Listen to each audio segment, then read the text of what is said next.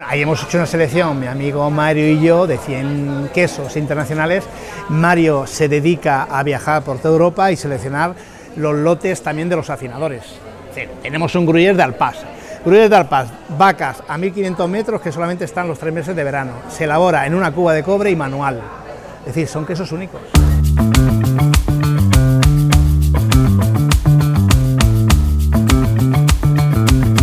José Luis Martín es afinador y es el encargado, quien se ha encargado de diseñar los dos túneles del, del, queso que hay en esta primera edición de la Feria Fromago Cheese Experience.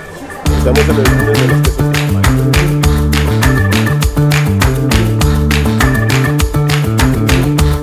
Un poco lo que pretendemos demostrar es que no solo tenemos quesos de pasta prensada, que está muy bien, pero que el mundo del queso sobre todo artesano, está evolucionando de tal manera que estamos ante una verdadera revolución. Lo que pasó el vino hace 30 años le está pasando ahora al queso. Esto quiere decir que ya los queseros no hacen una, variedad, sino hacen más. Y sobre todo se están atreviendo con las pastas blandas, que son quesos muy delicados de trabajar, y sobre todo mm, diversificar. Entonces, eh, yo conozco a muchísimos queseros en España porque los he asesorado, también organizo el, Gourmet Quesos. Entonces, eh, he seleccionado en base a varios criterios, quesos muy premiados, gente, es decir, quesos que están en las mejores tiendas de España y de Europa, y luego gente que me inspira confianza en el sentido que yo sé que son buenos profesionales. Y de hecho en Zamora los tenemos, de hecho siempre de esos 50, 10 hay por lo menos de Zamora. Tenemos denominaciones de origen, pero no nos quedamos ahí porque hay 28, de, bueno, ahora 29 denominaciones de origen protegidas, pero tenemos más de 200 variedades en España y la lista va en aumento. Entonces sí que es muy bien, es decir, las denominaciones de origen sirven para proteger un territorio, una raza, una forma de trabajar, pero que yo creo que también hay que cada vez tener la mente más abierta en ese sentido, ¿no? de hacer cosas nuevas. Y luego además, primero ya ha cambiado la profesionalización, es decir, hace 30 años normalmente era el ganadero que había hecho queso pero no tenía conocimiento, es decir, no tenía ni, tecnología. Ahora ya hay gente que ya, los hijos de esos queseros o de esos ganaderos ya han pasado por la universidad, han hecho, decir, o un módulo de CP de, elaboración y transformación, es decir, tienen ya conocimiento. Y al final se trata de juntar el conocimiento con el uso de los sentidos. Es decir, el queso o un buen queso es la suma de muchos pequeños detalles el queso empieza en la granja, no en la quesería, porque depende de la alimentación, el manejo, el trato, la higiene, el ordeño, es fundamental para luego para elaborar un queso. Luego hay que saber hacer y hay que conocerlo. Pero cuando uno se mete en la cámara de maduración, yo particularmente no miro temperatura y humedad, sino miro el queso. Y el queso me dice, en función de la corteza, del color, de la textura, de cómo huele, de los sentidos, me dice si yo necesito más humedad o menos porque realmente eh, lo que marca la temperatura son los sensores.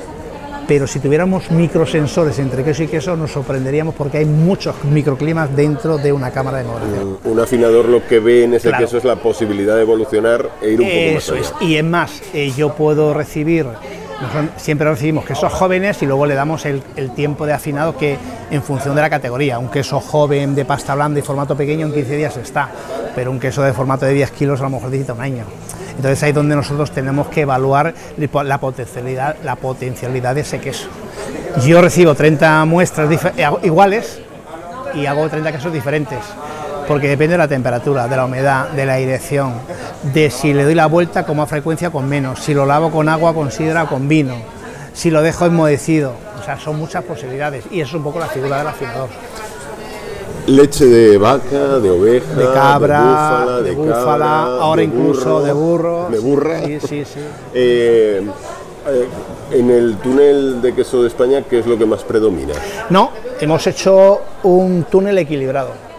Yo sé que en Zamora predomina la oveja, pero yo he querido también un poco dar esa posibilidad de que la gente aprenda, deguste, digo, comparta y que yo creo que tiene una oportunidad única, porque les puedo garantizar que estos quesos no se van a encontrar en ningún sitio, porque son quesos que han mandado los queseros expresamente para mí.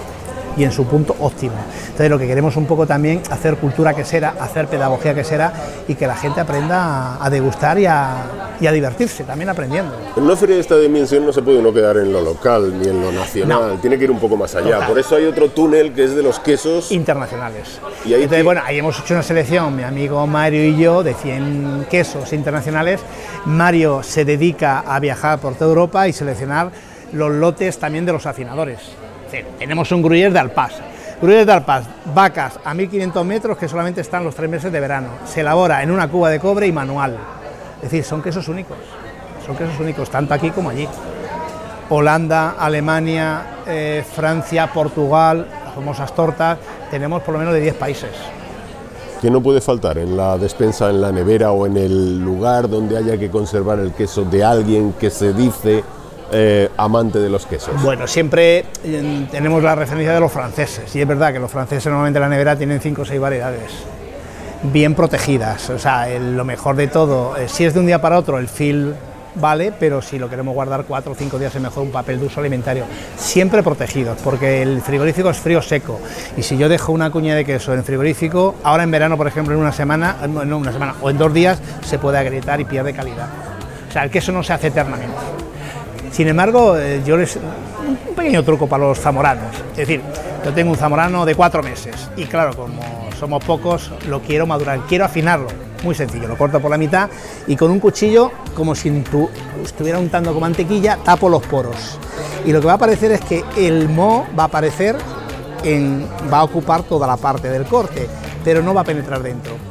Ese queso lo envuelvo en un papel, en un lienzo, en un trapo ligeramente humedecido, que tengo un poquito nada más, y lo pruebo dentro de dos meses.